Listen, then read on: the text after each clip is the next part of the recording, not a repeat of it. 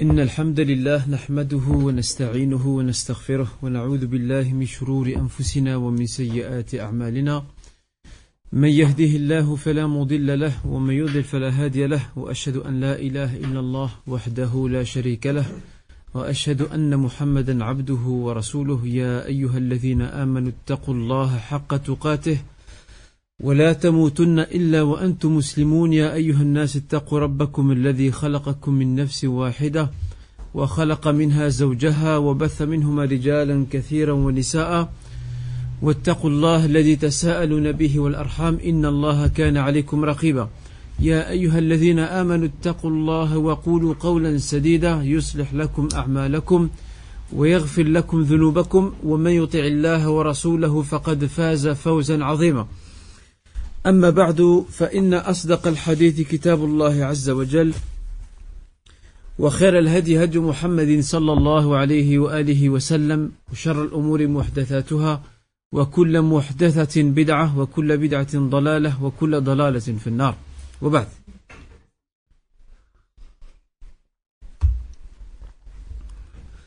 Pour commencer, donc, on voudrait s'excuser, les frères de l'association Jardin des Jeunes voudraient s'excuser quant aux problèmes techniques liés donc euh, euh, au son, du fait qu'il n'y ait pas de micro.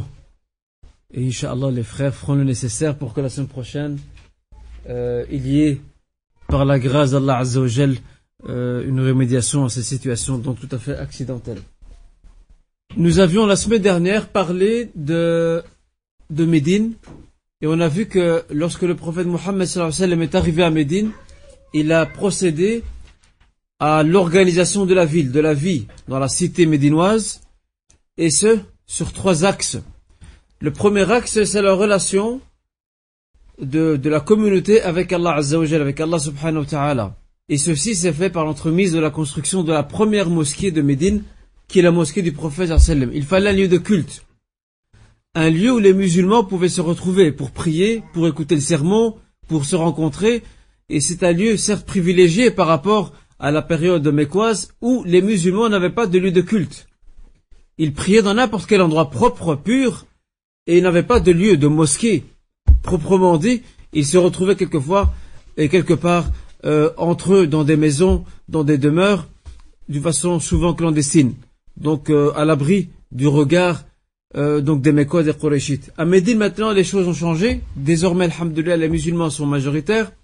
La cité leur appartient ils pourront désormais bâtir une mosquée afin de pouvoir se consacrer à Allah Azzawajal, cette mosquée qui sera le centre, et ça c'est important, la mosquée sera le centre, le cœur de l'activité de la société médinoise. La mosquée du prophète sallam, elle n'était pas comme le sont nos mosquées aujourd'hui. Nos mosquées aujourd'hui, malheureusement, sont des lieux de prière, pas plus. La mosquée du prophète sallam avait un rôle beaucoup plus grand. C'était l'école où les musulmans se retrouvaient pour apprendre. C'était aussi une cour de justice. Lorsqu'il y avait conflit entre donc euh, entre musulmans ou entre musulmans et juifs par exemple comme comme c'est le cas à Médine vu qu'il y a une grande communauté juive, eh bien la mosquée était le lieu, c'était la cour de justice. Le prophète sallam recevait les protagonistes, les écoutait et tranchait en toute justice et équité. La mosquée aussi était le lieu euh, où se célébraient les fêtes. Que ce soit la, fête de, fête de Ramadan, Eid al-Fitr, ou la fête du sacrifice. Et quand je dis la célébration de la fête, ce n'est pas seulement la prière. C'est aussi partager le repas, se retrouver ensemble. Il y avait une ambiance sociale. Aussi, la mosquée était euh, la résidence, c'était la chancellerie aussi. C'était la chancellerie, c'était là que le prophète sallam recevait les délégations officielles de l'extérieur, qui venaient de d'autres tribus, qu'elles soient polythéistes ou chrétiennes ou juives, il recevait donc ces délégations à l'intérieur de la mosquée. On voit que la mosquée était vraiment le cœur de la vie euh, sociale donc à Médine, et il occupait donc une place donc très importante pour tous les musulmans donc euh, à cette époque. Et on a besoin aujourd'hui de faire revivre la mosquée, d'élargir donc euh, sa sphère et je prends un, simple exemple. Et en passant aussi, la, la, la mosquée servait aussi de lieu de divertissement. C'était aussi un lieu de divertissement. Ainsi, euh, Aïcha rapporte euh, qu'elle était de son appartement, anha, dans son appartement, elle déposait son front sur l'épaule du prophète et elle regardait euh, les esclaves noirs abyssiniens, éthiopiens qui jouaient un jeu de lance à l'intérieur de la mosquée. Ils faisaient une démonstration à l'intérieur de la mosquée du prophète et le prophète bien sûr n'a jamais euh, interdit cela. Donc aussi au niveau de, de, tout ce qui est divertissement, ça se faisait. Donc divertissement bien sûr euh, permis, licite, tout à fait innocent. Ça, cela se passait à l'intérieur de la mosquée donc de Médine. Malheureusement aujourd'hui, on a quelque part euh, rétréci le rôle de la mosquée.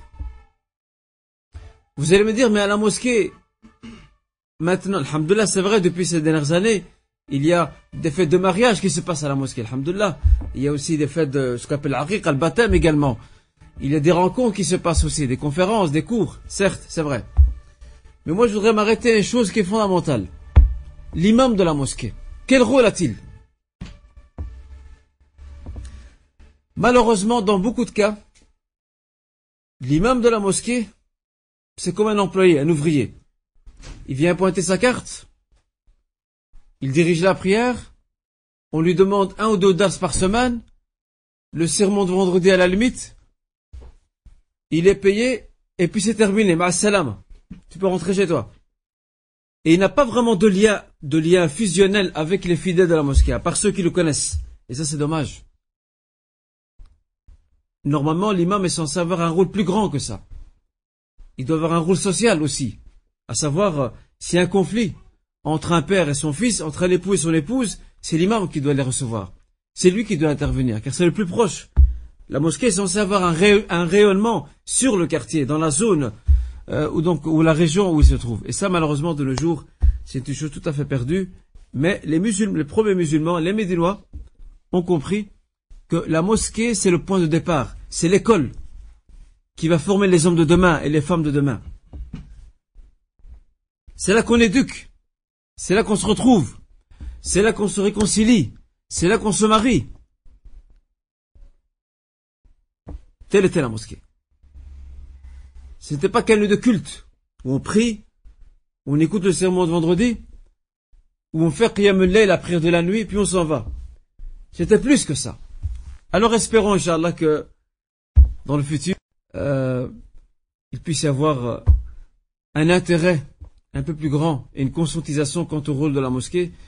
Et vous savez qu'actuellement, il y a, je le dis à titre indicatif, depuis quelques années, il y a une, ligue qui a été fondée par quelques jours et qui s'appelle la Ligue des imams de Belgique. Et bien sûr, la Ligue des imams de Belgique, c'est un très bon projet en soi. Euh, l'un des buts de, ce, cette ligue, c'est d'essayer de, de, promouvoir les imams des mosquées, de leur donner un plus grand rôle, de leur donner plus grande formation. Et j'espère, parce que bon, pour l'instant, de ce qu'on entend, c'est qu'il y a une, des formations religieuses poussées, alhamdulillah, c'est ce qu'il faut.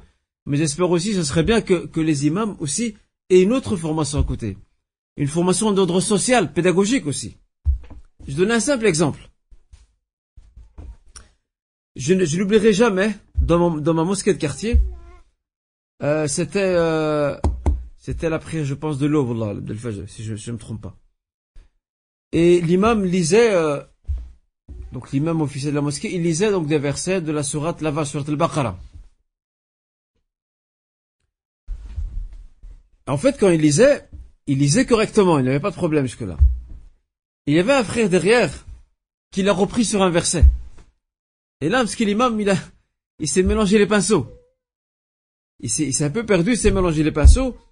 Et puis, qu'est-ce qu'il a fait? Il a, fait marche arrière, et puis il a repris, puis il a nié le frère, il a malgré que le frère a essayé d'intervenir à nouveau pour corriger, bien que le frère avait tort, c'est lui qui s'est trompé, c'était pas l'imam. Il a perturbé l'imam, c'est certain. Alors, euh, que va-t-il se passer après? Lorsque la prière est terminée, l'imam s'est tourné.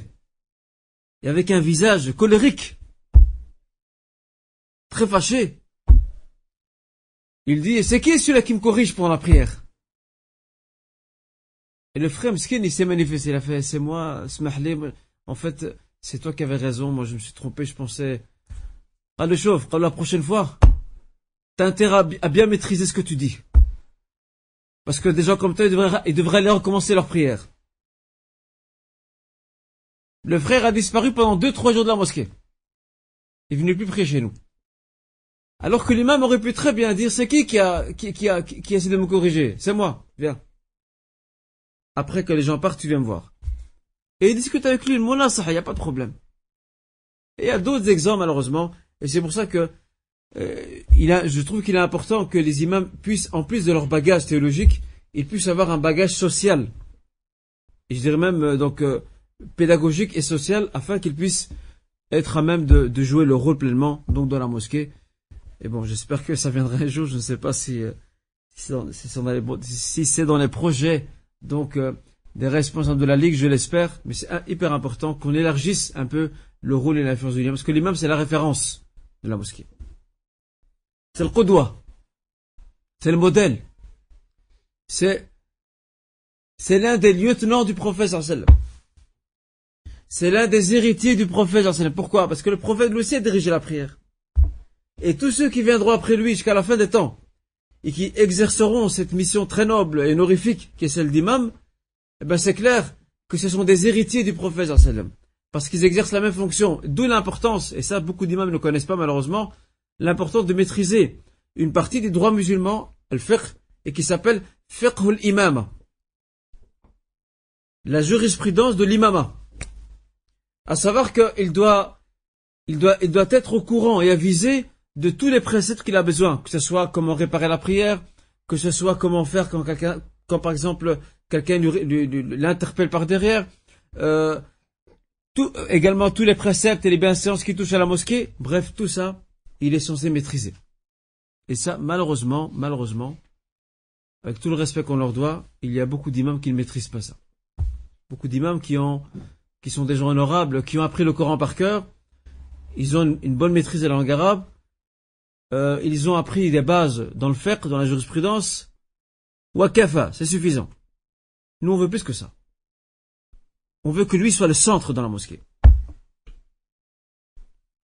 Malheureusement, euh, subhanallah, le grand problème qu'il y a, mes très chers frères et sœurs, c'est que nous, en tant que communauté, nous avons dénigré, nous avons rabaissé cette fonction noble qu'est celle d'imam.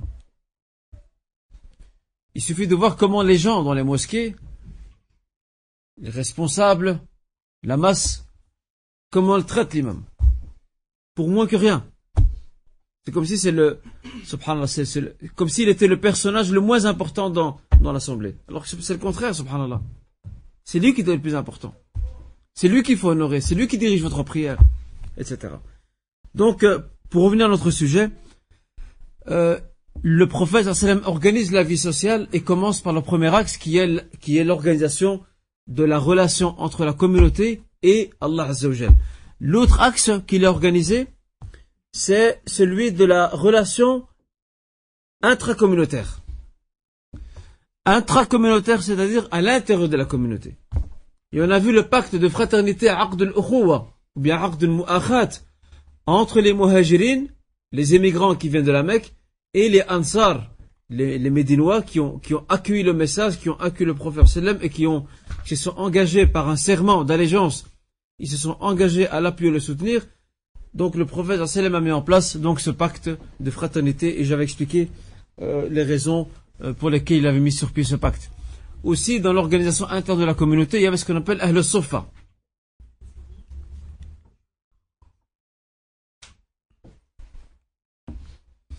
Ahl Sofa, ce sont ces gens qui étaient pauvres, mais pas toujours pauvres. Certains parmi eux avaient choisi le chemin de l'ascèse, de l'ascétisme, du renoncement à ce bas monde, Certains avaient choisi ça, de plein gré, et ils se retrouvaient dans le fond de la mosquée, et je rappelle que le fond de la mosquée, c'était un lieu où se trouvait l'ancienne Qibla, qui était elle en direction de, d'où ça? Jérusalem al-Quds. Et après, quand le verset est descendu, ou les versets sont plusieurs, dans Surat Baqarah, c'est là que la direction a été changée en direction de la Mecque. Et depuis leur cet endroit qui était l'ancienne Qibla, l'ancienne direction de la prière, devint le lieu où se retrouvent ces gens pauvres et ces gens qui sont ascètes, qui se sont détournés de ce bas monde. Et on l'appelait Sofa parce qu'on a, on a bâti une sorte de préau. Dhulla. C'est pour ça qu'on les appelait Sofa. Et non pas. On les a, on les a pas appelés Sofa parce qu'ils portaient le souf. C'est faux. Certains disent, ouais, on les appelait Sofa parce qu'ils portaient des vêtements en laine. Sauf, ça n'a rien à voir. C'est tout à fait faux. C'est pas pour ça. Ça, c'est l'une des origines qu'on a de nos soufismes, à Tasawuf. L'une des origines de nos soufismes dans ses débuts, les débuts étaient très nobles au début, en Irak, avec, euh, à Bassora, avec El Hassan Basri, où lorsque les musulmans, les pieux, Salihin parmi ont vu que la société commençait à aller dans un courant très dangereux qui est celle du matérialisme, parce qu'il y a trop de confort, trop d'aisance, trop d'argent, et qu'ils ont commencé à abandonner beaucoup de choses de, leur foi, c'est là que ces hommes sont apparus en portant un vêtement de laine afin de rappeler aux gens que nous sommes dans ce bas monde, nous ne sommes que des passagers. Nous ne sommes pas là pour longtemps. Ils ont inspiré des générations, à savoir euh, les appeler à, ce que les biens qu'ils ont soient entre leurs mains et pas dans leur cœur. Malheureusement, le soufisme a dévié par après en étant influencé par des pratiques tout à fait innovatrices et aussi par les, certaines traditions euh, hindoues particulièrement les sagesses hindoues qui, se sont petit à petit pénétrées ou qui ont pénétré petit à petit, donc le soufisme qui lui-même est devenu euh, une multitude de sectes, malheureusement. Alors, euh, nous allons aujourd'hui aborder un nouveau sujet.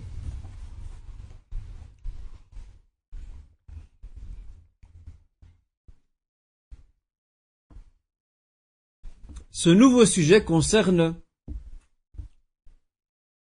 le troisième axe, qui est la relation de la communauté musulmane avec les autres, avec les autres catégories ou les autres communautés. Vous savez que, et nous l'avons dit, lorsqu'on a, parlé de Médine, de son histoire, vous savez que lorsque le prophète, lorsque les musulmans sont arrivés à Médine et que le prophète les a rejoints, il y avait une grande communauté juive qui, elle, était très organisée très solidaires entre eux. Enfin, du moins en gros, parce qu'il y avait des conflits même entre, tribus juives. Je pense à, à Banu Nadir, Banu et Banu Qurayza. Il y avait donc, euh, ou plutôt Banu Qaynuqa, il y avait de la tension entre les deux dans la mesure où, où Banu Nadir, qui était une tribu juive riche, puissante, Banu Qaynuqa était moins puissante, moins riche, et lorsqu'il y avait un meurtre, un homicide volontaire ou involontaire, et que par exemple, s'il y avait un, juif de la tribu, donc de Banu Nadir, qui était tué par un juif de la tribu de Banu Qaynuqa, eh bien, on demandait le droit du sang, payer un dédommagement matériel. Et par rapport à Banu Nadir, profiter de son statut social et demander une très grosse somme à Banu Qaynuqa, sachant que cette tribu n'a pas les moyens. Et c'était de tension. Regardez, subhanallah, qui va intervenir pour mettre fin à ce conflit? C'est le prophète lui-même, sallallahu c'est l'islam qui va mettre fin au conflit entre ces deux tribus. Cette tension qu'il y avait entre les deux à cause donc du droit, du, droit du sang, ad-diya. Et c'est là que l'islam va instituer pour les musulmans, mais aussi pour les juifs entre eux, que la diya, le droit du sang, soit égalitaire dans les deux sens. Et là, on voit à quel point, dès le début, l'islam se préoccupe de justice sociale, des droits humains. Je l'ai dit à plusieurs reprises, il ne faut pas attendre la Déclaration universelle des droits de l'homme.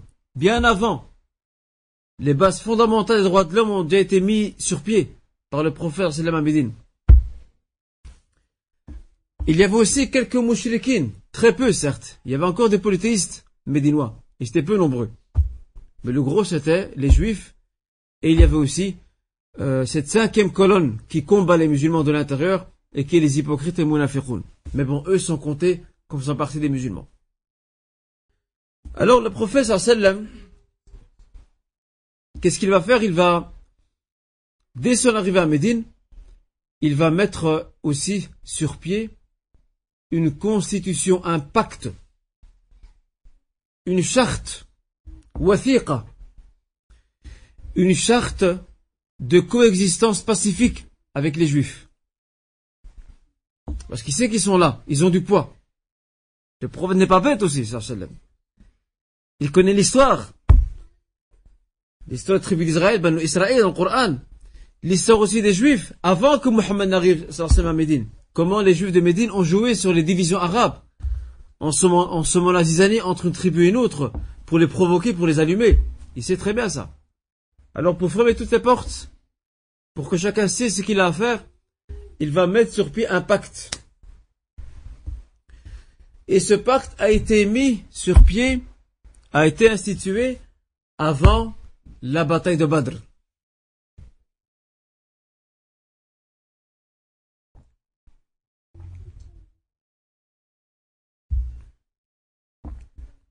Avant la bataille de Badr. Et nous allons, Inch'Allah, aujourd'hui découvrir ensemble quelques-unes des clauses de ce pacte qu'il y avait entre les musulmans et les juifs. Et en passant, il y a un auteur contemporain qui est un très grand professeur, qui est mort, rahimallah, euh, si ma mémoire ne me trompe pas, je crois qu'il est décédé en 2003, si ma mémoire ne me trompe pas. C'est un Pakistanais. Cet homme-là était un personnage exceptionnel. C'est un homme qui maîtrisait une dizaine de langues. Comment c'est? Il avait une très bonne formation religieuse. Il était historien aussi. Et il avait bien sûr euh, d'autres maîtrises. Et il a fait beaucoup d'études dans le domaine de la sira de l'histoire. Et c'est lui qui a écrit le, c'est lui qui a écrit le livre sur la vie de Muhammad. La vie de Muhammad sallam.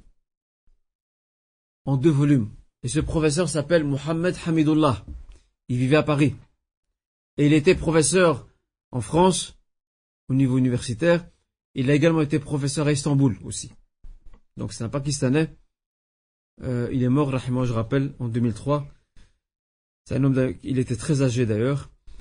Euh, et qu'est-ce qu'il a fait? Il a écrit un, livre en arabe mais aussi en français qui s'appelle euh, Al-Watha'iq al les pactes politiques, donc à l'époque prophétique et à celle des quatre califes bien guidés. Et ce livre a été donc traduit en français. Euh, je crois qu'ils l'ont appelé, si je ne me trompe pas. Il existe d'ailleurs, hein, il y a moyen de le trouver. Euh, je crois qu'il s'appelle Lettre de lettre plurielle de la diplomatie musulmane. En tout cas, c'est un titre qui va dans ce sens-là. Je peux, Inch'Allah, retrouver le titre. Euh, Inch'Allah, moi j'ai la version arabe donc euh, du livre. Et il a fait un excellent travail. Il a réuni tous les courriers prophétiques. Toutes les lettres que le prophète a adressées à l'intérieur de l'Arabie et à l'extérieur de l'Arabie, avec les juifs, avec d'autres tribus arabes, avec des chrétiens aussi, il a tout réuni dans ce livre-là. Et c'est un très bon travail qu'il a fait. En tout cas, qu'Allah le récompense pour son effort et pour ses efforts. Allahumma amin. Et parmi ces, euh, parmi ces, pactes, donc je le rappelle, il y a celui avec donc les juifs de Médine. Et le cher Mohammed al-Ghazali, rahimahullah, l'auteur du livre Fiqh il a repris euh, d'une façon assez abrégée, il a repris les, clauses de ce pacte, et je voudrais vous les citer d'ailleurs, et puis on fera un petit commentaire après. Il y en a tout, en tout et pour tout, il y en a 15 en tout. C'est résumé, il y en a plus. Hein. Dans le pacte, il y a plus de 15, il y a, plus que 15 clauses. Mais selon ce que j'ai retenu ce que ce qu'a ce qu'a résumé donc le cher Mohamed Al-Ghazali pour nous donner un exemple, un échantillon de ce qu'est ce pacte, je vais vous les citer. Et en passant, la plupart des historiens ont confondu deux pactes, ils les ont mis ensemble. Il y a le pacte avec les Juifs de Médine, qui s'est fait quand?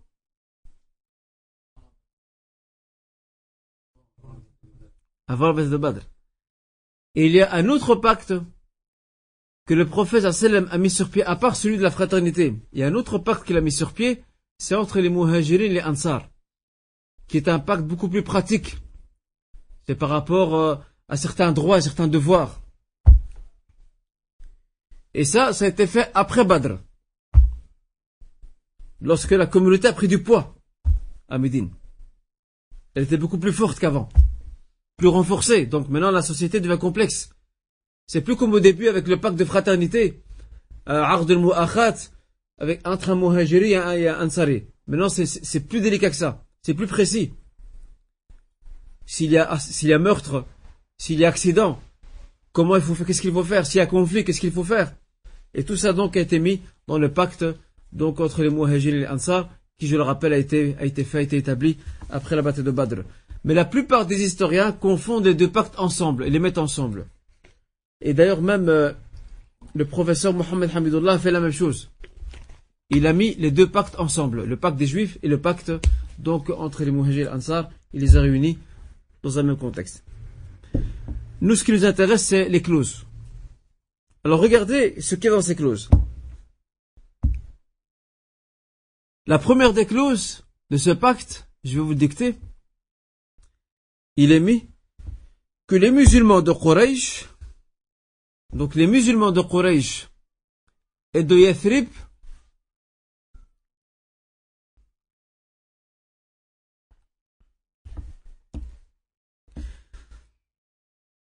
les musulmans de Quraysh et de Yathrib, ceux ainsi que ceux qui dépendent d'eux, ainsi que ceux, ainsi que ceux qui dépendent d'eux et qui les ont rejoints et qui ont combattu avec eux,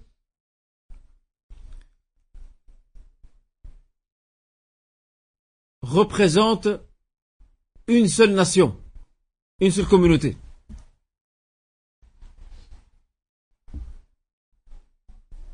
Ça, c'est la première clause. Et après, je, je, passerai aux commentaires. La deuxième clause, les croyants pieux s'opposeront à tout agresseur ou injuste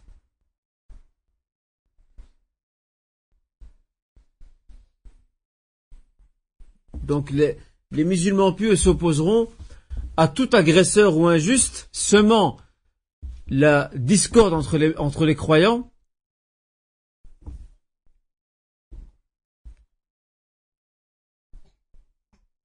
et répandant le péché.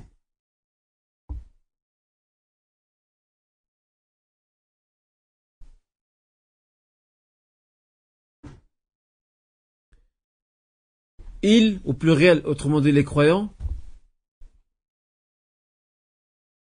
seront tous contre l'agresseur,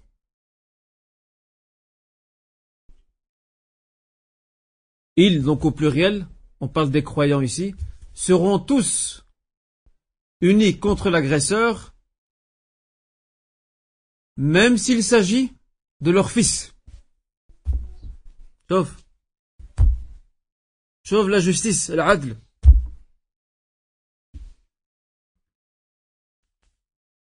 La troisième des clauses,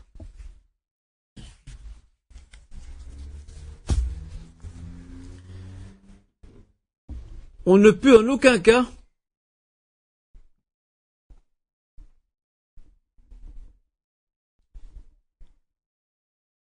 louer les services financiers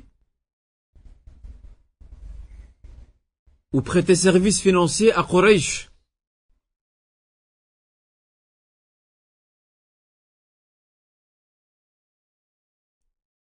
Et ça, ça s'adressait euh, aux quelques polythéistes qui étaient à Médine. Ça s'adressait aux quelques polythéistes qui étaient à Médine. Il leur était demandé de ne pas louer les services financiers, autrement dit, de ne pas soutenir les caravanes qui venaient de la Mecque.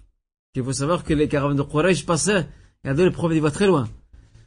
Les caravanes de Quraysh passaient par euh, l'ouest de Médine pour aller en Syrie. Alors le prophète a voulu fermer la porte depuis le début parce que s'il laisse certains Médinois, euh, particulièrement les mouchriquins, les polythéistes ou même les juifs à la limite, s'il les laisse faire des pactes avec les caravanes mécoises passantes, ça peut être euh, un retour de flamme contre les musulmans. Il peut y avoir une alliance qui se fait en cachette contre les musulmans. Pour fermer cette porte, il est interdit de traiter avec les caravanes mécoises qui passent sur l'ouest de Médine. Donc c'est important ça. Donc on ne peut en aucun cas euh, prêter euh, service financier euh, donc à Quraysh et en aucun cas leur prêter assistance contre et non plus leur prêter assistance contre un croyant. D'accord Et ne pas leur prêter non plus assistance contre un croyant. la quatrième clause, il n'est pas permis à un croyant. Il n'est pas permis à un croyant qui a accepté ce qu'il y a dans ce pacte. Il n'est pas permis à un croyant qui a accepté ce qu'il y a dans ce pacte et qui croit en Dieu et en le jour du jugement dernier, de prêter main forte à tout criminel perturbateur.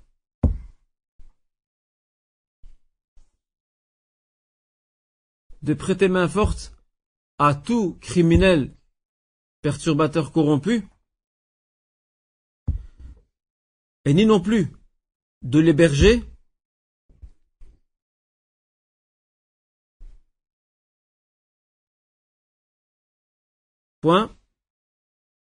Celui qui prête assistance à celui-ci, autrement dit au criminel perturbateur corrompu, celui qui lui prête assistance ou qui l'héberge, aura droit à la malédiction d'Allah Azzawajal et à sa colère le jour de la résurrection et rien ne sera accepté de lui. Donc celui qui prête assistance ou qui héberge, donc ce criminel perturbateur, aura droit à la colère d'Allah Azzawajal, ou plutôt à la malédiction d'Allah Azzawajal et sa colère le jour de la résurrection, et rien ne sera accepté de lui. On va y revenir après tout ça. Cinquième clause, les Juifs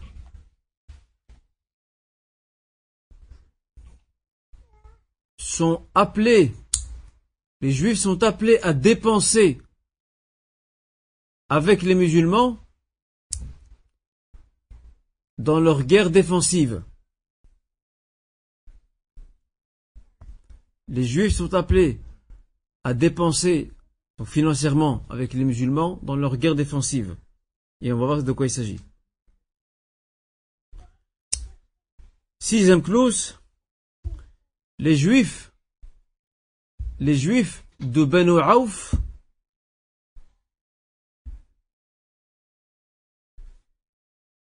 les juifs de Banu Auf, qui est une grande tribu aussi, une grande famille tribale à Médine, les juifs de Banu Auf, certains disent même que les juifs de Banu Auf, en, passant, d'abord je vais terminer puis je vais dire pourquoi. Les juifs de Banu Auf représente une communauté aux côtés des croyants.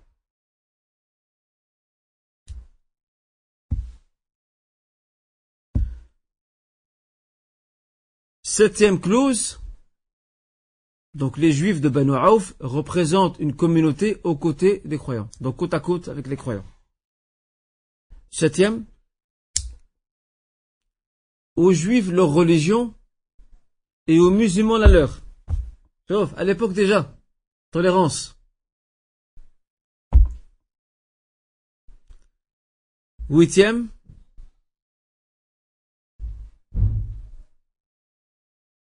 les juifs,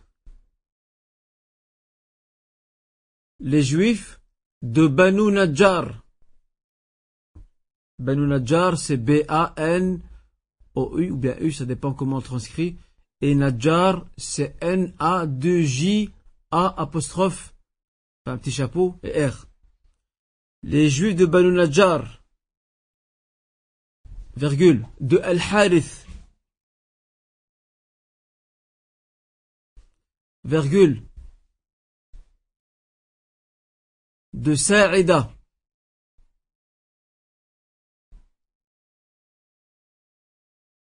Virgule, de Banu Jashm.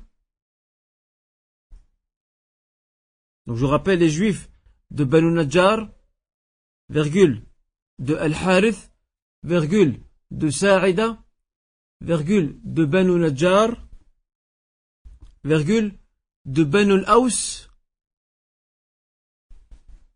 Trois petits points, est-ce qu'il y en a d'autres pour résumer ont les mêmes droits que les juifs de Banu Aouf. Ou le même statut si vous voulez.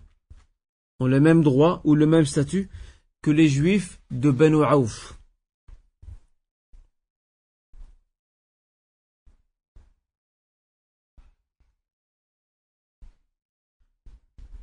La neuvième, euh,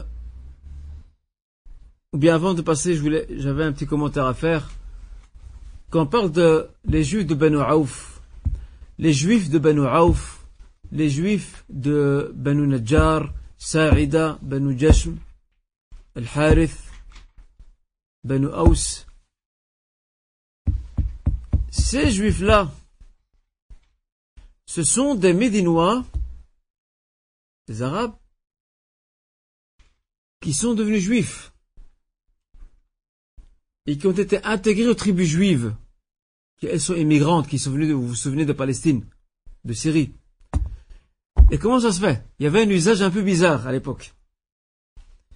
Cet usage, ça concernait la femme médinoise, arabe. La femme médinoise, euh, si maintenant elle, elle perdait ses enfants en bas âge, chaque fois qu'elle met au monde un enfant et le père il meurt, eh bien elle faisait une promesse. Regardez, c'était bizarre comme usage. Elle faisait une promesse que le prochain enfant, s'il reste vivant, elle le rendra juif. Et c'est comme ça que, et le récit est authentique, c'est comme ça que, certains, entre autres, hein, je pense, c'est comme ça que certains, arabes médinois sont devenus juifs, se sont convertis au judaïsme par l'entremise du fait que la mère a décidé de convertir son fils au judaïsme. Et après donc, il est intégré directement à la tribu juive. C'est pour ça que le prophète parle ici de, de des juifs de Banu Aouf. Banu c'est des arabes, c'est des purs. Mais ils sont devenus juifs. Banu Najjar, pareil. Banu Najjar, vous savez ça, que Banu Najjar fait partie de la famille du prophète. Banu Najjar, euh, c'est de Banu Najjar que sont issus les oncles paternels, euh, maternels plutôt, du prophète. Amina, la mère du prophète, n'allait-elle pas rendre visite à ses, à ses frères et à ses oncles de Banu Najjar à Médine? Ben C'est eux. Mais il y a parmi eux des gens qui sont devenus juifs et qui font partie maintenant des juifs. Mais on les appelle encore Banu Najjar. Comme ça, vous le savez. Neuvième clause de, de ce pacte. Aux Juifs, leurs dépenses, c'est important ça, hein aux Juifs, leurs dépenses, et aux musulmans, leurs dépenses.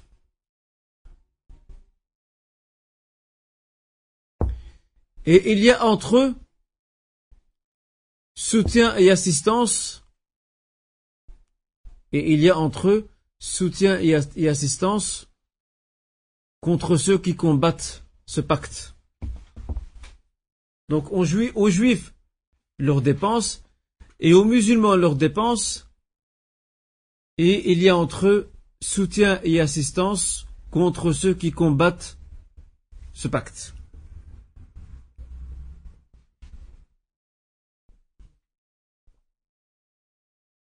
La dixième clause il y a entre eux, il y a entre eux, et là vous mettez en parenthèse entre les juifs et les musulmans, il y a entre eux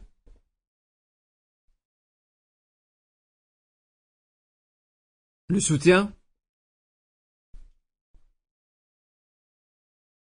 le bon conseil, nasiha la vertu,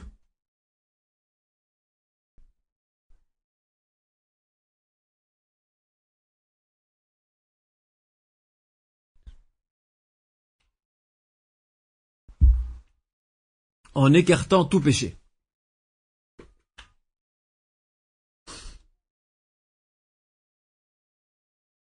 Onzième, onzième clause.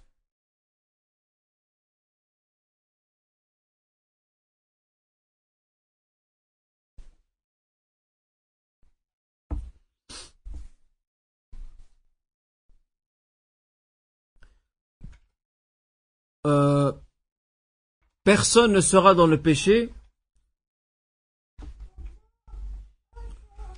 Personne ne sera dans le péché de par son alliance, ou de par son allié plutôt.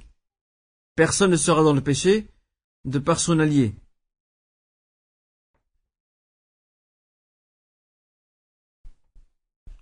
Et il convient de prêter assistance, et il convient de prêter assistance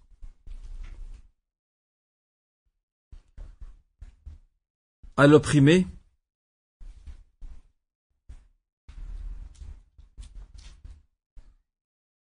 Et quant au voisin,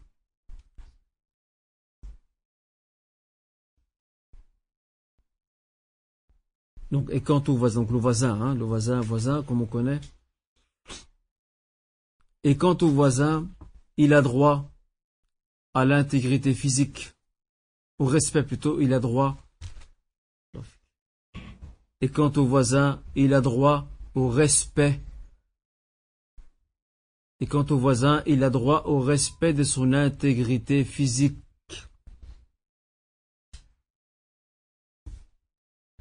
Sans injustice ni péché. Ça, c'est les droits de l'homme, ça. regardez jusqu'où ça va.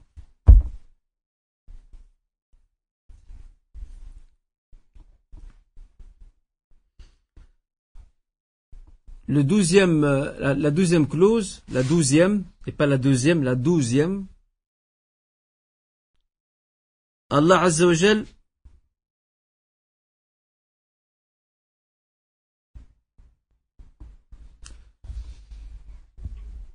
soutient, ou Allah Azzawajal soutient ce qu'il y a de pieux et de vertueux dans ce pacte. Et là, on demande la bienveillance d'Allah Azzawajal par rapport à ce pacte. Donc Allah subhanahu wa ta'ala soutient ce qu'il y a de pieux et vertueux dans ce pacte.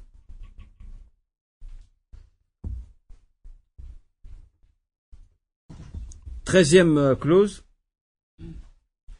On arrive vers la fin, Inch'Allah. Il y a entre eux, il y a entre eux, de nouveau en parenthèse, vous mettez les juifs et les musulmans,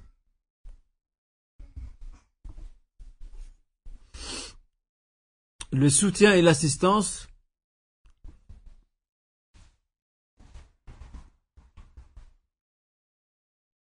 contre ceux ou contre celui qui agresse Yathrib, donc Médine, qui attaque Médine.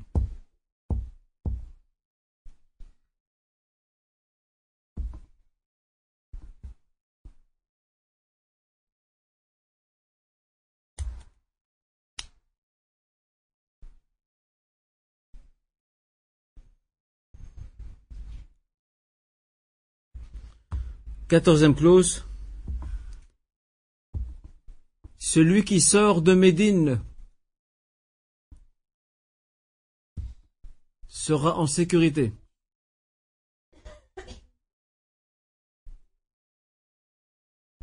Virgule. Celui qui y reste sera en sécurité, sauf celui qui commet une injustice ou un péché.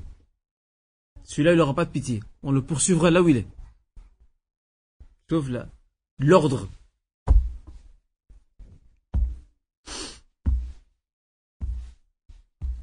Et quinzième clause, et dernière,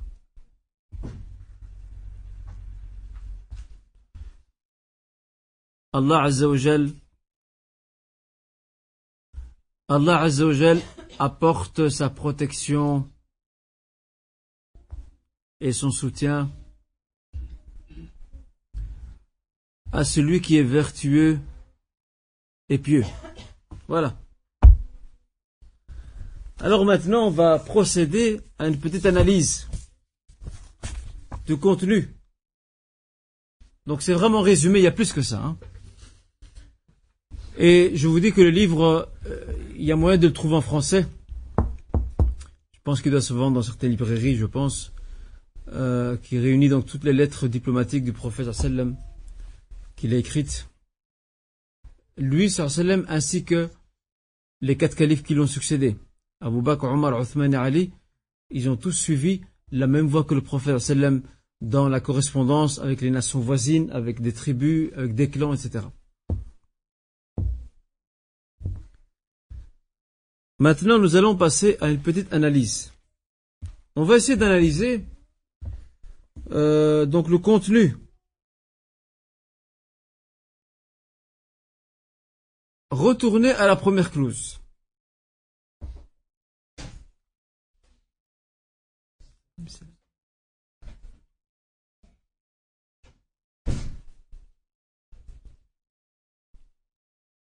La première clause base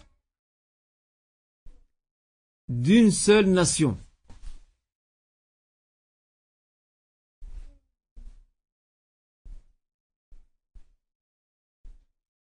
Aujourd'hui, on nous parle beaucoup de citoyenneté. Eh bien, ça, c'est de la citoyenneté. Tu vis à Médine. Eh bien, tu es citoyen, tu as des droits et des devoirs, comme les autres. Que tu sois musulman, chrétien, juif, quelle que soit ta confession. Donc, jette les bases de la nation. Qu'est-ce qu'on a dit? D'une seule nation, voilà. Parce qu'on parle de Umma Wahida. On parle d'une seule communauté, une seule nation. Je préfère le mot nation parce que il y a plusieurs communautés, il n'y a pas qu'une communauté, plusieurs. Il y a les musulmans, il y a les juifs, il y a quelques mouchriquines, donc ça fait, ça fait quand même trois communautés. Donc le mot nation est plus, est plus approprié parce qu'ils sont tous sur un même territoire. Ils sont tous liés, ensemble. Et on a vu dans le cours de Syrah, au début, qu'il n'y avait que trois villes dans toute l'Arabie qui étaient bien organisées la Mecque, Médine et Taif. Eh bien, Médine, le prophète en venant, il a mis sur pied bas. Parce qu'attention, avant l'arrivée de l'islam à Médine, il y avait des pactes qui existaient. Mais c'était des pactes d'alliance par intérêt. Entre les Arabes, les Haus et les Khazraj particulièrement, et certaines tribus juives. C'est des alliances. C'est par intérêt, tout simplement. Ici, le prophète, lui, va plus loin que ça. Lui, jette les bases d'un État, d'une nation unique, où chacun a sa place. Que tu sois musulman, que tu sois juif, chacun a sa place au sein de l'État. Chacun est citoyen, chacun a des droits et des devoirs. D'accord? Quand on analyse, quand on, observe la, deuxième clause, on va commenter clause par clause. Quand on observe la deuxième clause, qu'est-ce qu'on remarque?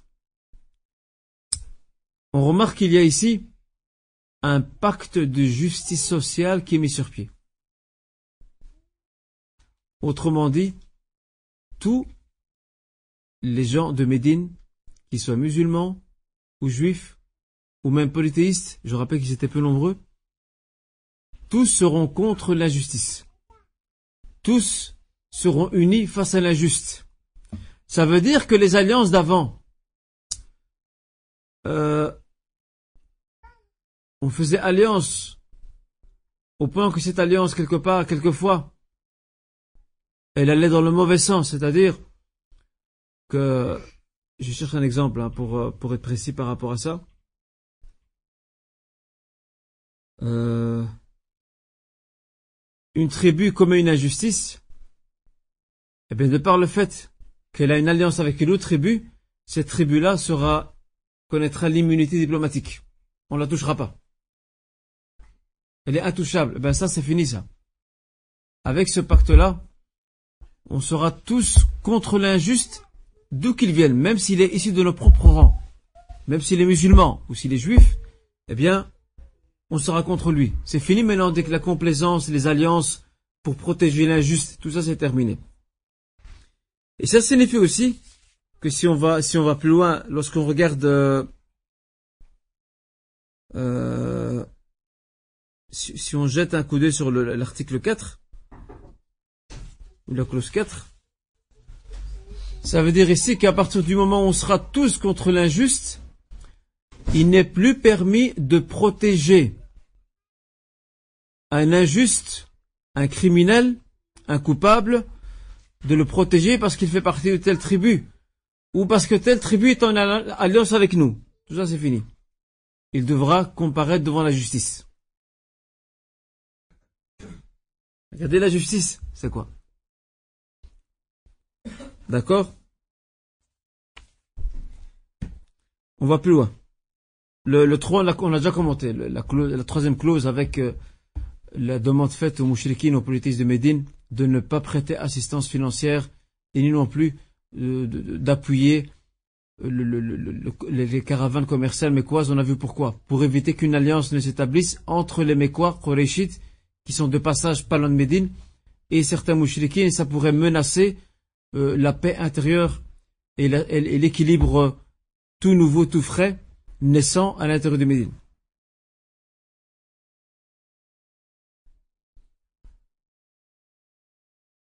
On, va à la cinquième clause, et après je ferai un résumé général. On va, nous allons à la cinquième clause. Euh, les juifs, donc on a dit que les juifs dépenseront avec les croyants dans leur guerre défensive. Ça veut dire quoi ça? Ça veut dire ici que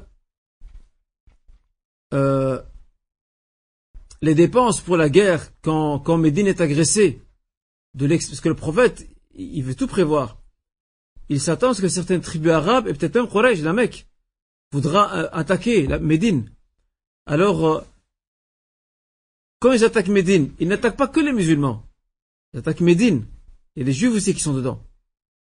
Alors, il demande ici aux juifs de, soutenir aussi l'effort financier dans la guerre défensive. Autrement dit, pour défendre Médine face à l'agresseur, euh, quel qu'il soit, les Juifs doivent aussi participer financièrement euh, au soutien financier quant à l'effort de guerre.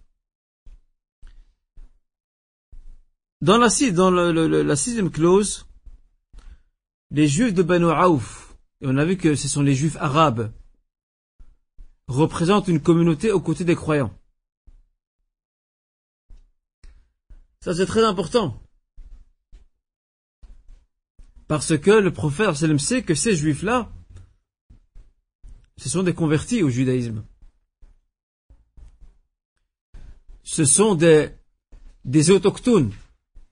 Autrement dit, ce sont des gens qui sont, de Médine. C'est pas des émigrants comme les, les juifs qui viennent de, qui viennent de Syrie, de Palestine. Donc le prophète, sallam, veut aussi les protéger. Parce qu'il se peut que demain les juifs, entre guillemets les vrais juifs, se retournent contre leurs propres frères. Comme il se passe maintenant en Palestine occupée les juifs éthiopiens qu'on appelle les Félacha, à qui on a demandé d'émigrer en Palestine occupée, lorsqu'ils sont partis, ils subissent les pires discriminations racistes de leur part de leurs propres frères les juifs européens, qui ne peuvent pas les supporter. Et ils disent c'est à cause d'eux qu'il y, a la crise et la misère chez nous. Alors que c'est des juifs comme eux. Pourquoi? Parce qu'ils ne sont pas issus de leur sang. Alors ici, le prophète veut aussi, regarder, regardez, subhanallah, c'est étonnant, c'est des juifs pourtant.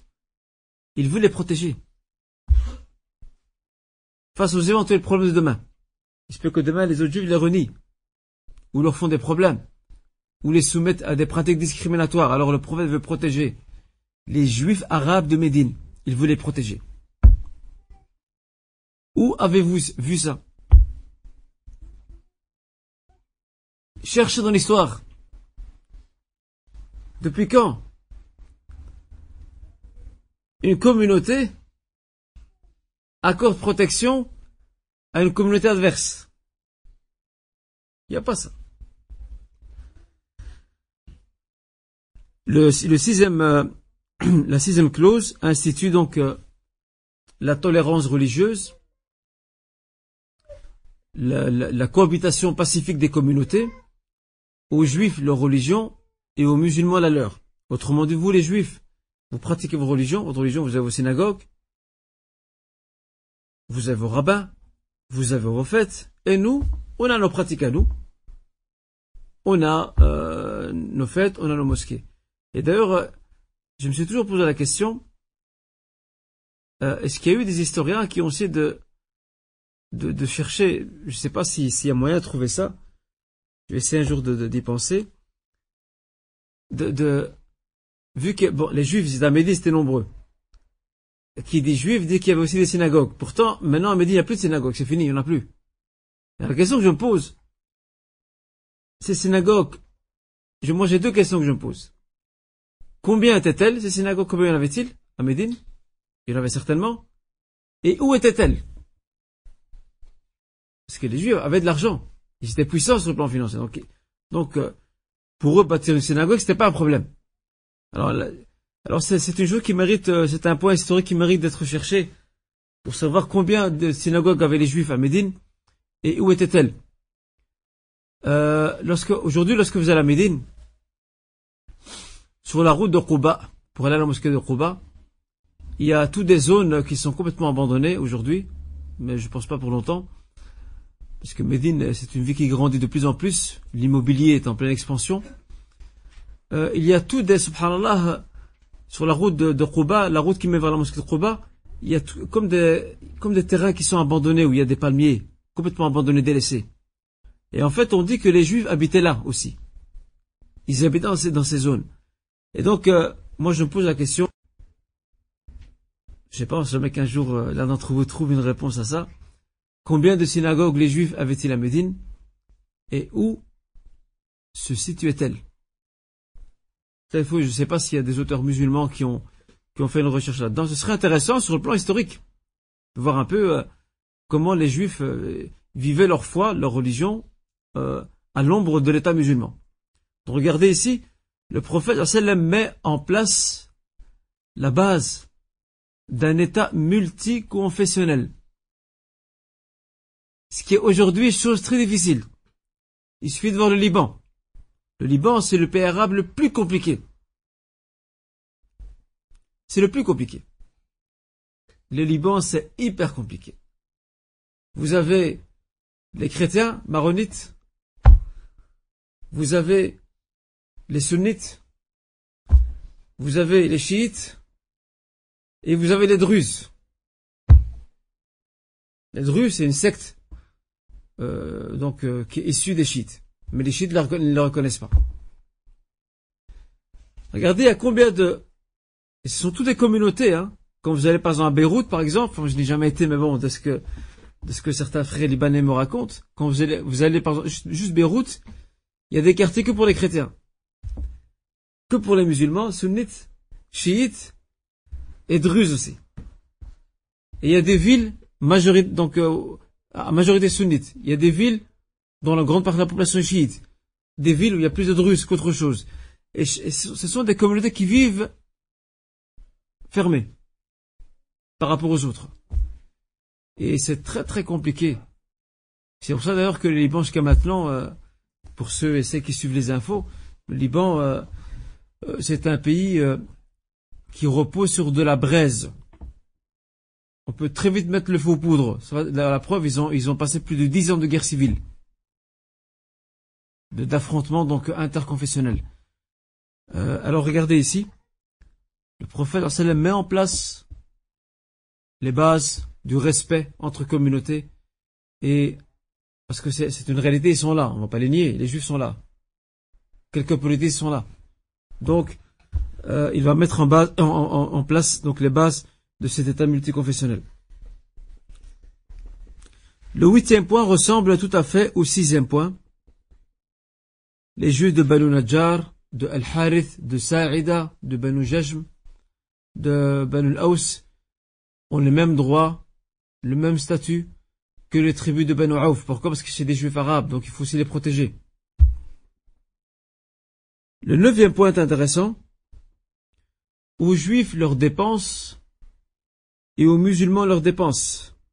Et il y a entre eux soutien et assistance contre celui qui combat donc cette charte ou ce pacte Ça veut dire ici que les juifs de Médine ont une autonomie financière, ils ne dépendent pas de l'État musulman islamique. Ils ont leur, leur propre trésorerie publique. Et la trésorerie de l'État musulman, elle est propre aux musulmans, mais en plus, elle a un point commun aussi, c'est que les juifs y participent également uniquement dans un seul cas, quand ça concerne ce qu'on appelle al-maslah al l'intérêt commun. Autrement dit, protéger la ville. Tout ce qui concerne la ville, ou tout le monde, la nation, alors tout le monde doit cotiser. Mais tout ce qui concerne les affaires, euh, on va dire, euh, confessionnelles, propres à chaque communauté, chaque communauté s'organise à sa manière. Vous voyez? Est-ce que vous ne pensez pas que le prophète Mohammed est un grand chef d'État? Regardez comment il met en place tout ça. Les juifs, regardez, vous êtes une communauté, vous créez votre caisse publique, votre trésorerie, vos finances publiques. Nous, on n'y touche pas, vous gérez ça entre vous. Sauf quand il s'agit de la vie dans son entièreté. Ce qui profite à tout le monde. Alors là, vous devez aussi participer. Sauf. Le dixième point, c'est, euh, on avait dit que assistance, conseil et piété, donc euh, entre eux, autrement dit, ils vont s'entraider, les juifs et les musulmans et les polythéistes vont s'entraider dans tout ce qui euh, répond à l'intérêt de la ville.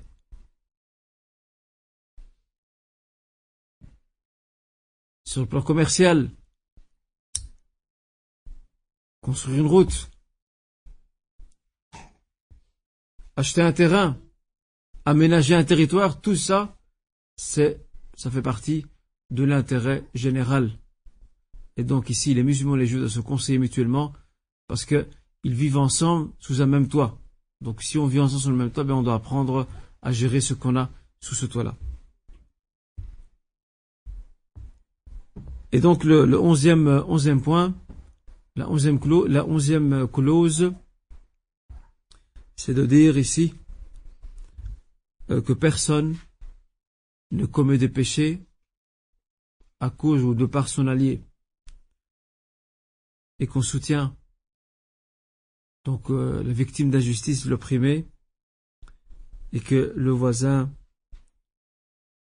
a droit au respect de son intégrité physique, sans injustice ni péché. Pourquoi le prophète a mis ça comme clause? Il a mis ça comme clause parce qu'il veut rassurer les différents partenaires que lorsque vous faites une alliance, lorsque les musulmans font une alliance avec les juifs, lorsque les juifs font une alliance avec les musulmans, il y a toujours des réticences. C'est connu ça. Il y aura certainement des musulmans qui seront contre l'alliance avec les juifs, et il y aura certainement des juifs de l'intérieur de la communauté juive qui seront contre de faire une alliance avec les musulmans. Par principe. Alors ici, le prophète les rassure en disant, celui qui fait une alliance avec l'autre communauté, pour l'intérêt commun, pour le bien, le bien commun, ne commet aucun péché par rapport à ses convictions et à sa croyance.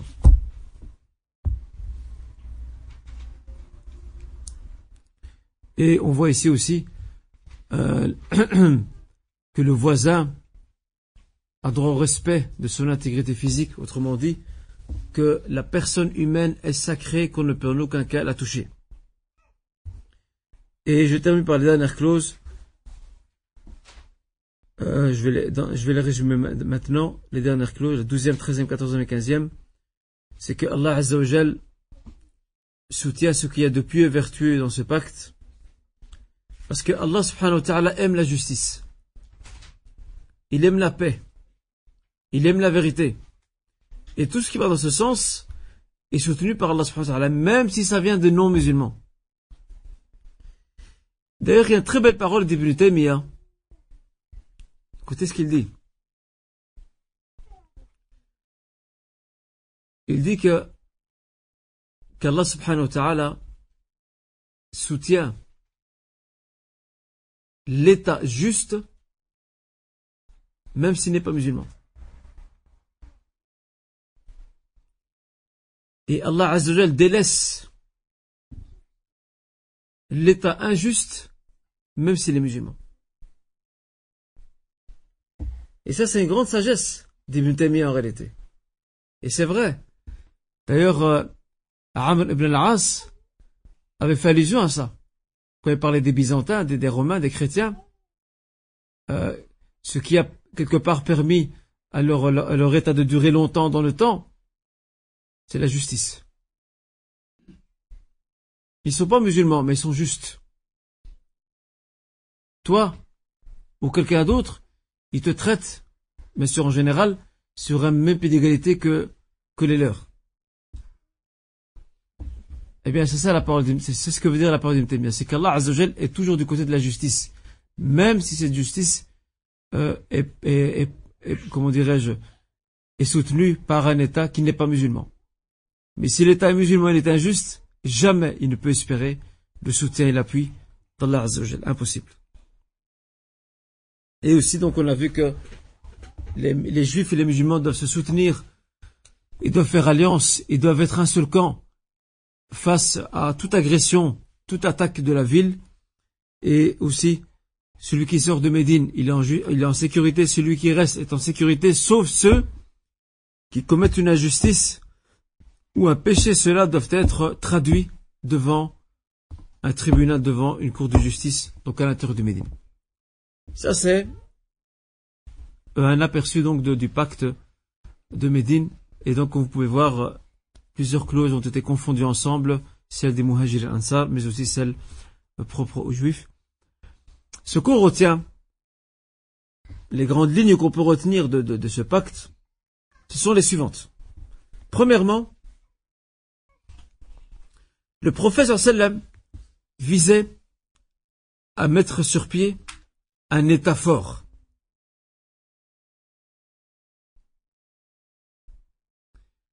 Et pour qu'un État fort existe et dure, il doit se baser sur deux piliers. Tout État fort, qu'il soit musulman ou non, pour qu'il dure dans le temps, il faut qu'il se repose sur deux piliers. Le premier pilier, c'est celui de la stabilité. Autrement dit, de la paix civile et sociale. C'est pour ça que le prophète fait des alliances avec les juifs, il fait des pactes avec eux, afin qu'ils s'entendent bien entre eux. C'est celui de la justice sociale.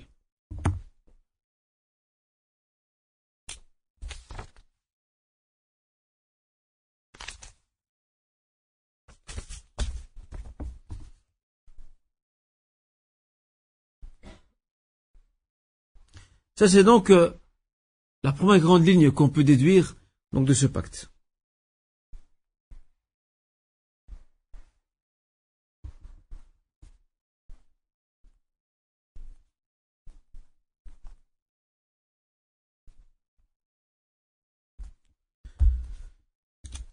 La deuxième grande ligne que l'on peut tirer donc de, que, l'on peut tirer donc de ce pacte, c'est le respect des croyances et des différences religieuses.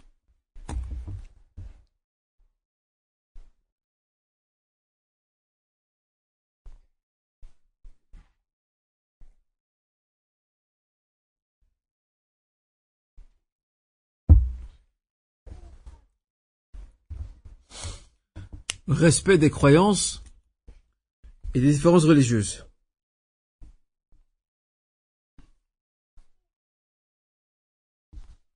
Et ça, on voit ça dans les différents articles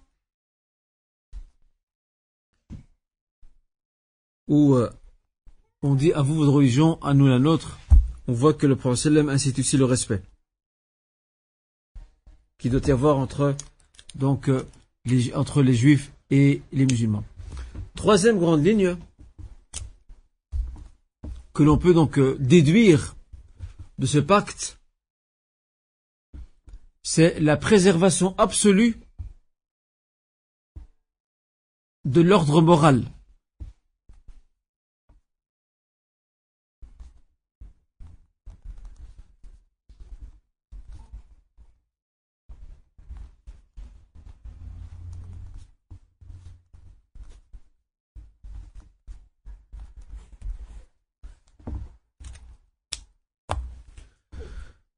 Et ça, on trouve ça dans le fait que le prophète précise bien qu'on ne peut tolérer aucune injustice, qu'on ne peut tolérer aucun péché, que celui qui héberge ou qui protège quelqu'un qui commet des péchés euh, et qui, sème la corruption sur terre à l'intérieur de Médine, eh bien celui-là, il s'expose à la malédiction d'Allah Azzawajal ainsi qu'à sa colère. Donc on voit ici que l'ordre moral doit être absolument préservé par les musulmans, mais aussi par les juifs. Fini ce qu'il y avait avant, les alliances, la complaisance où on cachait des criminels parce qu'il fait partie de telle tribu avec laquelle on a des liens, tout ça c'est fini. Maintenant, l'ordre moral doit être préservé absolument. La quatrième grande ligne donc de, ce pacte, c'est l'autonomie, ou plutôt la garantie, excusez-moi, la garantie, la garantie de l'autonomie administrative et financière des communautés.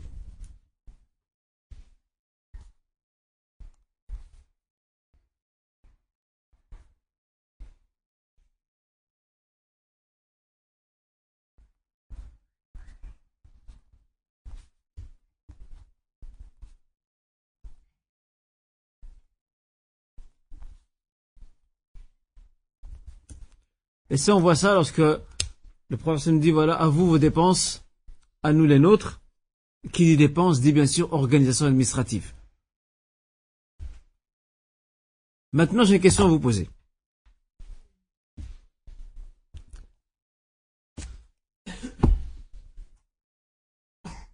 Il y a une cour de justice à Médine, à l'intérieur de la mosquée. Et le juge, c'est qui?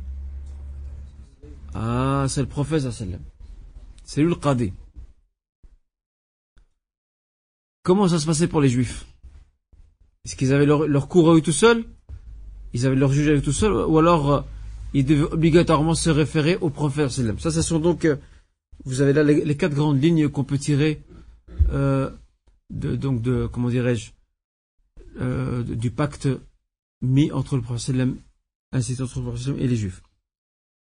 Comment, qu'est-ce qui se passait Oui, et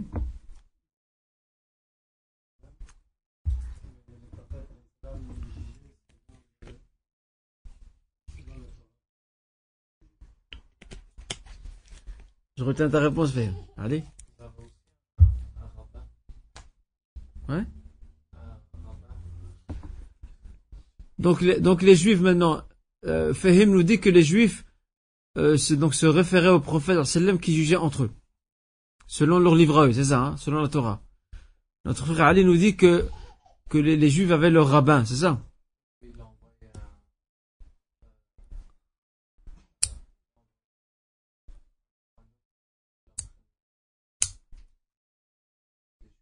Ouais, ça, c'est dans, la relation avec les Juifs. Mais par rapport à cette question, Fahim il dit que, que les Juifs venaient chez le prophète pour, pour leur conflit.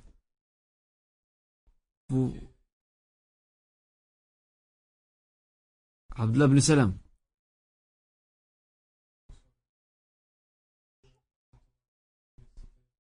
Mhm. C'est ce que veut dire Ali aussi d'ailleurs. Ouais.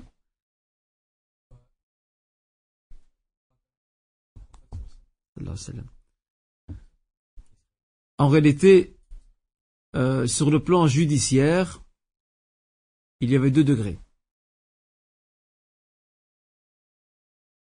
Si une affaire judiciaire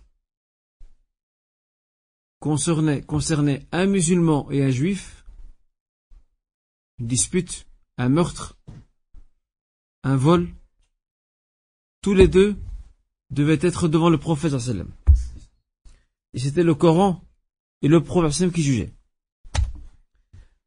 En revanche, si l'affaire concernait deux juifs entre eux, ils pouvaient initialement se référer à leur rabbin sans problème mais il aurait été aussi permis de venir chez le prophète. Et la preuve de ça, vous l'avez dans le verset 42 de la sourate La table servie. C'est mis dedans.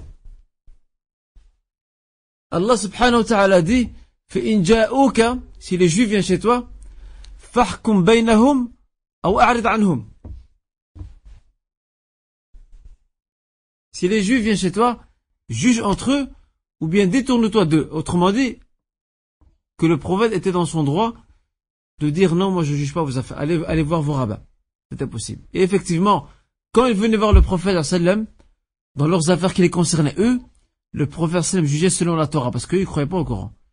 Ça aussi, ça c'est une tolérance. Alors que le prophète sait que la Torah elle est, elle est, falsifiée. Il jugeait selon la Torah. Et comme l'a très bien dit un de nos deux frères, c'est que euh, pour compléter ce qu'ils ont dit, c'est que quelquefois les juifs cachaient certaines vérités. Quand ils étaient jugés, ils mettaient même leurs doigts sur le passage, dans le livre, et c'est là que le prophète m'a demandé donc euh, à Zayd euh, ibn, ibn, ibn Thabit d'apprendre l'hébreu, il l'a appris en, en 18-19 jours, il est devenu le traducteur interprète du prophète Dès que les juifs viennent chez lui, voilà, on veut. Et les, juifs appelaient Mohammed, il l'appelait Abul Qasim. Il l'appelait pas son surnom. Il venait, il l'appelait Abul Qasim. Et alors, euh,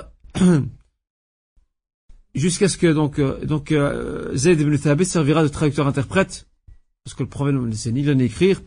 Il faut quelqu'un qui puisse connaître un peu ce qu'il y a dans, dans, la Torah, c'est marqué en hébreu. Et la grande victoire viendra avec la conversion du grand rabbin de Médine, qui est Abdullah ibn Salam, qui deviendra le conseiller personnel du prophète pour les questions juives. Là, les juifs ils ne peuvent plus rien faire. Parce que c'est pas qu'un traducteur. C'est un homme qui est versé dans la connaissance de la Torah, donc il connaît les subtilités. Il, était juif comme avant, donc il sait ce qui se passe à l'intérieur. Et donc il sera un très bon conseiller prophète. Le prophète sallam lui a promis le paradis. Le paradis lui était promis. C'était un homme très pieux, anhu Voilà, c'est ici que s'arrête notre cours pour aujourd'hui, Inch'Allah Ta'ala.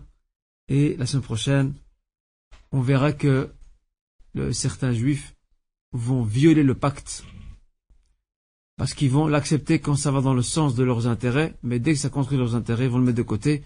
On verra que le prophète que le a fait preuve d'une très grande fermeté à leur égard, et ça on va découvrir inshallah. Donc la semaine prochaine.